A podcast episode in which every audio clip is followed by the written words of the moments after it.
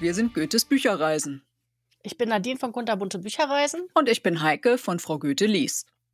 In 24 Folgen sprechen wir über buchrelevante Themen. Hört jeweils am 1. und am 15. eines Monats alles, was man übers Buch bloggen und als Leser wissen will.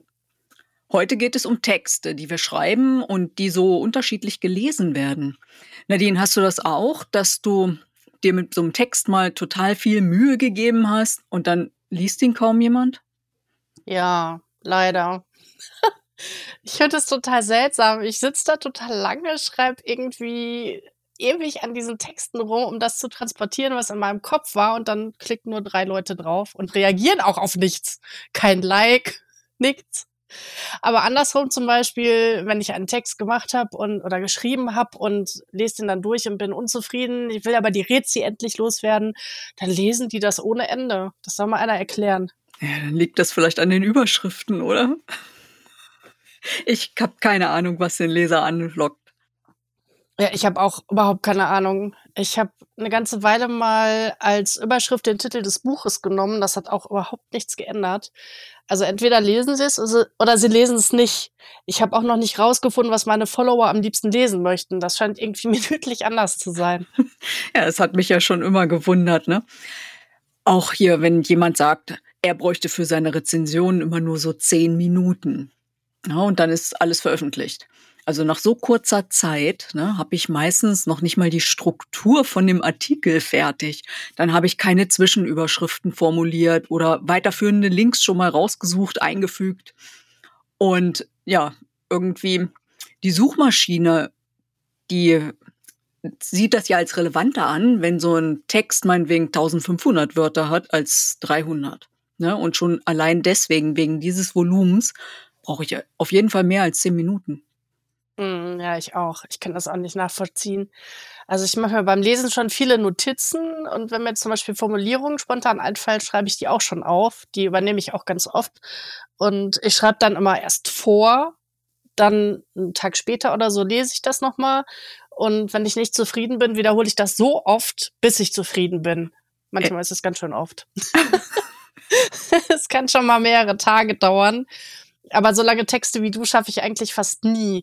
Aber seit ich auch äh, Zwischenüberschriften nutze, gefällt es mir besser als vorher meine eigenen Texte. Ja, die Überschriften, die sind auch total wichtig, ne? Also es ist ja wie so ein Magnet, dass der Leser eben halt so seinen Blick irgendwie da drauf gezogen kriegt. Und ähm, meistens soll die Überschrift ja auch nicht so lang sein. Und da brauche ich wirklich ein bisschen Zeit, um mir dann so die passenden drei Wörter zu überlegen, halt, damit die halt ansprechend sind und eben halt auch den Leser anziehen. Ja, und außerdem dürfen die natürlich dann ähm, nicht so sein, dass sie alles verraten. Ein bisschen Geheimnis muss ja auch noch überbleiben. Ja, und das Gehirn soll dann ja auch signalisieren, das muss ich jetzt weiterlesen. Mm, genau. Ja, mir geht's auch so. Also ich will ja auch, wenn ich bei anderen die Überschrift lese, direkt angefixt sein. Und also ich lese ganz selten Rezensionen, die nur den Titel des Buches beinhalten, warum auch immer das so ist. Eigentlich machen das ganz viele, dass die nur den Titel des Buches reinschreiben. Also ich finde, eine kurze und rätselhafte Überschrift lädt mich immer zum Weiterlesen ein. Ja, genau. Finde ich auch so. Ich nehme den, also Buchtitel und Autor als Subtext. Ja, also darunter. Ähm, ich schreibe übrigens auch die Einleitung immer zum Schluss, ne? also wenn der ganze Text fertig ist. Wenn ich sonst chronologisch vorgehen würde, dann würde vielleicht in der Einleitung irgendetwas stehen, was der Text dann gar nicht mehr hält. Ne? Dann müsste ich alles nochmal schreiben. Ja, okay. Naja, meine Einleitung besteht meist aus dem Hauptthema des Buches. Ich habe das vor kurzem umgestellt, als ich in meinem Ferienkurs das Thema Rezensionen hatte. Da stand das nämlich als Tipp drin. Ich weiß noch nicht, ob es gut ist oder nicht, aber ich mache es jetzt erstmal so. Ähm, und da versuche ich dann auch immer interessante Infos zum Thema zu schreiben. Das klappt meistens ganz gut, genau ich lasse mir auch manchmal durch die KI helfen, beziehungsweise lass mich da inspirieren, was ich mit aufnehmen könnte, weil das eine ganz gute Hilfe ist, um so ein paar Stichworte noch reinzubringen. Also und davor, bevor ich das umgestellt habe, habe ich immer nur geschrieben, wie ich zu dem Buch gekommen bin und habe schon mal kurz erwähnt, ob ich es mochte oder ob ich es nicht mochte. Ah, okay. Aber ein gutes Stichwort, KI. Also darüber sollten wir unbedingt mal einen separaten Podcast machen. Ne? Das ist ja jetzt so in aller Munde und jeder hat eine Meinung dazu. Ein Fachmann, den ich letzte Woche gesprochen habe, der hat mir gesagt, die Technik ist ungefähr so auf dem Stand wie damals, als die Mobiltelefone immer noch einen eigenen Koffer halt hatten, damit man sie tragen konnte. Also noch ganz am Anfang, ne? Also ich habe jetzt ein paar Mal rumprobiert. Ich konnte auch noch keinen einzigen Text eins zu eins übernehmen. Aber was du sagtest, Inspiration kriegt man natürlich daher enorm, ne? Man kann ja auch noch die Liste von Inspirationspunkten noch mal ein bisschen mit eigenen Ideen auffüllen. Ja, und vor allem klingt KI ja gar nicht nach mir. Deswegen kann ich da gar nichts übernehmen. Selbst wenn ich Sätze umschreibe, klappt das nicht. Aber ich hole mir da, wie gesagt, die Ideen, was ich noch mit aufnehmen könnte. Dafür ist das gut. Genau. Und immerhin habe ich hier in diesen KI-Texten noch keine Floskeln lesen können, ne? wie sonst so gern verwendet wird. Ach, du meinst zum Beispiel, das Buch konnte nicht überzeugen und dann steht da nicht, was überzeugen würde? Ja, genau, solche Worthülsen. Ja. Ja, und du sagst ja in unseren Blog-Campus-Treffen immer, dass man als Blogger auf SEO achten soll, äh, SEO achten soll. Aber wie mache ich das genau? Naja, die Optimierung für die Suchmaschinen. Auf alle Fälle sollte die Textstruktur halt gut sein für die Suchmaschine, damit die das halt als Text erkennt. Und dann wird man ja im Google-Ranking besser halt eingestuft. Mhm. Man kann also auch ohne Mehraufwand dadurch sichtbarer werden. Also wenn irgendjemand so ein bestimmtes Keyword dann eingibt, dann ist es vielleicht, dass du auf der ersten Seite ausgespielt wirst und er klickt dann halt vielleicht auf deinem Blog und dann hast du wieder einen Leser mehr. So elementare Dinge, die jeden Text gehören. Das sind zum Beispiel Überschriften, ne? in denen bereits dann dieses Keyword verwendet wird.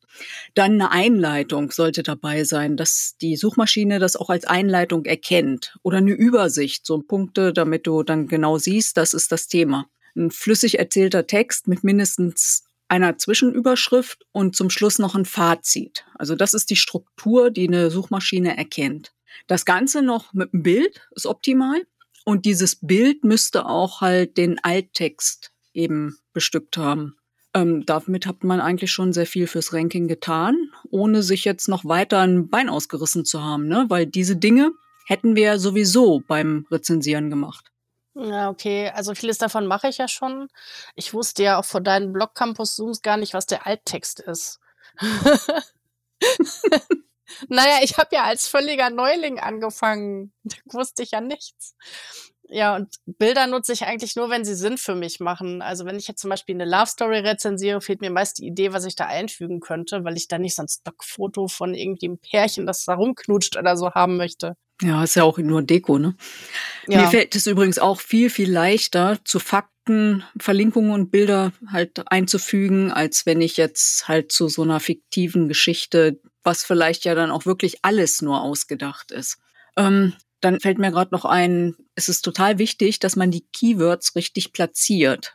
Also, dass die wichtigen Worte sollten wie ein F im Text platziert werden. Weil manche, die lesen ja auch die Texte nicht wortwörtlich, sondern die scannen die einfach nach Keywords ab. Also wenn ich jetzt zum Beispiel Recherche mache, dann lese ich mir ja auch nicht alle 100 Texte, die vorgeschlagen werden, vor, sondern überfliege die, ob irgendwo was ist, was mich jetzt interessiert.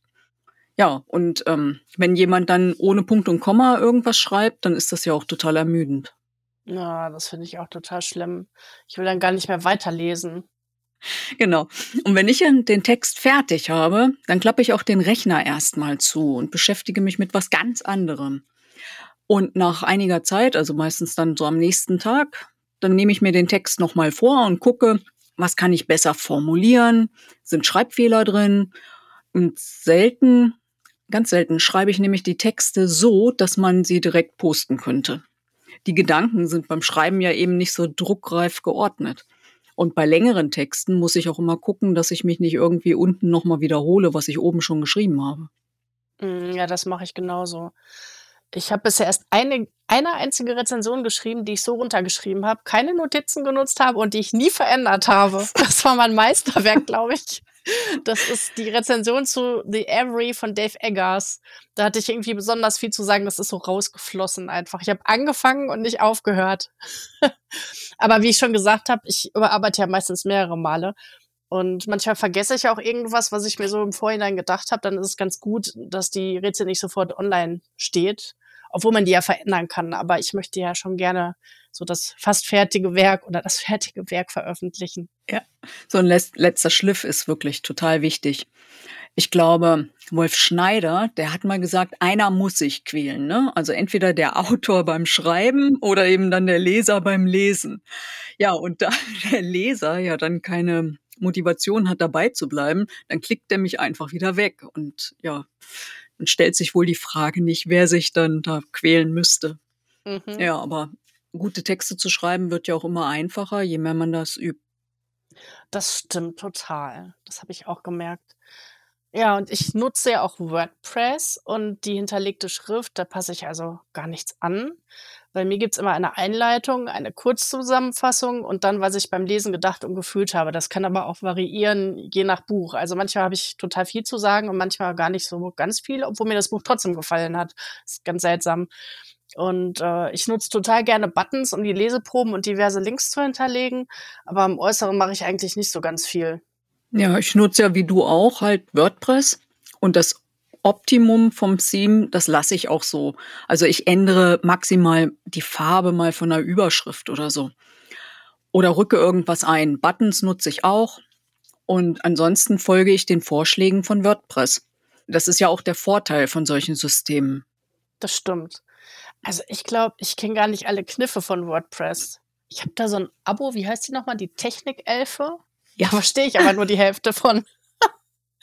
ja, manchmal entdecke ich auch von alleine was Neues. Irgendwann war plötzlich so ein Button da, mit dem man QR-Codes erstellen konnte. Den habe ich gestern total verzweifelt gesucht und nicht mehr wiedergefunden. Keine Ahnung, wo der hin ist. Also ich nutze QR-Codes auch, aber meistens nur für Social Media. Und dann kreiere ich den einfach in einer anderen App, wie zum Beispiel Canva. Und ähm, ja, dann binde ich das direkt als Bild halt ans Ende von einem Reel zum Beispiel oder bei TikTok. Okay, das muss ich auch mal ausprobieren. Ja, und den Abschluss bildet dann natürlich wirklich das Korrekturlesen. Ne? Wenn wir den Text jetzt fertig geschrieben haben, dann lesen wir nochmal insgesamt, möglichst auch laut, weil dann hört man ganz einfach, wenn irgendwas komisch formuliert ist. Ne, Fehler sind ja menschlich und die besten Programme kennen auch manchmal die Worte nicht oder verbessern sie eigenständig, ne, Autokorrektur. Ja, und das passiert mir total häufig bei Social Media. Passiert dir das auch oder ja, bin ich da die Einzige? Nee, mein Handy tut, was es will. Also das genau. schreibt die bescheuertsten Sachen. Auch bei, bei SMS oder beziehungsweise WhatsApp äh, Nachrichten, genau, habe ich das auch total oft, dass da Mist steht. Ja, und also bei Social Media ist das auch ganz schlimm, weil ich texte dann von zwischendurch und denke hinterher, was hast du denn da geschrieben?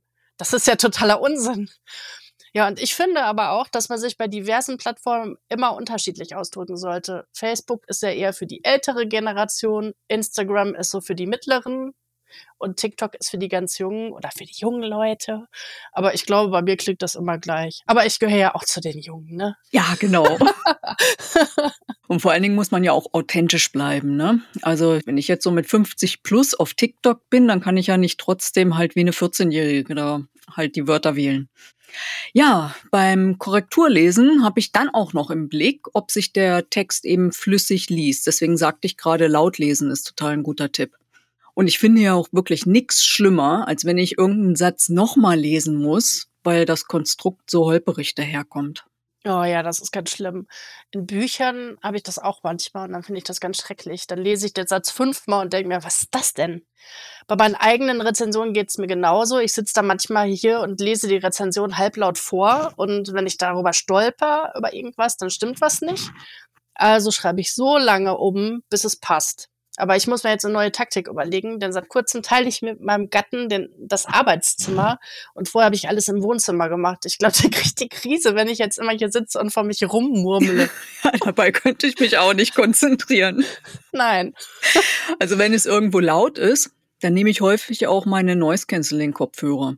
Ne, zu Hause haben wir allerdings zwei Arbeitszimmer, da stört mich das nicht so. Ja, aber nochmal zurück zum Schreiben. Also wenn ich mit dem Blog dann soweit fertig bin, schreibe ich auch gleich die Zusammenfassung für Social Media. Ne, das spart mir dann nämlich die Zeit, dass ich mich dann nicht nochmal reinlesen muss. Mit den Planungsfunktionen halt hier, was Mieter so anbietet, kann man das dann einplanen und dann einen Haken halt in die To-Dos machen. Ja, so mache ich das auch. Also, ich finde, mit ein paar grundlegenden Regeln ist es tatsächlich überhaupt nicht schwer, gut lesbare Texte zu schreiben. Ich mache ja auch immer alles zeitgleich, sonst muss ich mich wieder neu eindenken und das kostet ja auch Zeit. Und so bin ich einmal da in diesem Buch drin und weiß genau, okay, das fand ich gut, das fand ich nicht gut und kann das dann so einbauen. Ach ja, und im Schreibkurs habe ich übrigens gelernt, dass man sich nicht verstellen soll beim Schreiben. Also, ich könnte meine Rezis wahrscheinlich auch nie so schreiben, wie du es machst und die echt aussehen lassen. Und umgekehrt wird das wahrscheinlich auch nicht klappen. Daher finde ich es total wichtig, dass man auch in den Weiten des Internets man selber bleibt und sich nicht verstellt, weil bei anderen das Konzept so gut funktioniert. Ja, das finde ich auch. Also gerade beim Bloggen sind authentische Texte unheimlich wichtig. Ja, wir sind schon wieder am Ende unseres Talks angelangt. Das ging schnell. Vielen Dank fürs Zuhören. Das nächste Mal hört ihr uns am 1. Mai. Und dann geht es um Do's und Don'ts bei der Zusammenarbeit. Bis dann, macht's gut und eine schöne Zeit. Ja, tschüss. Tschüss.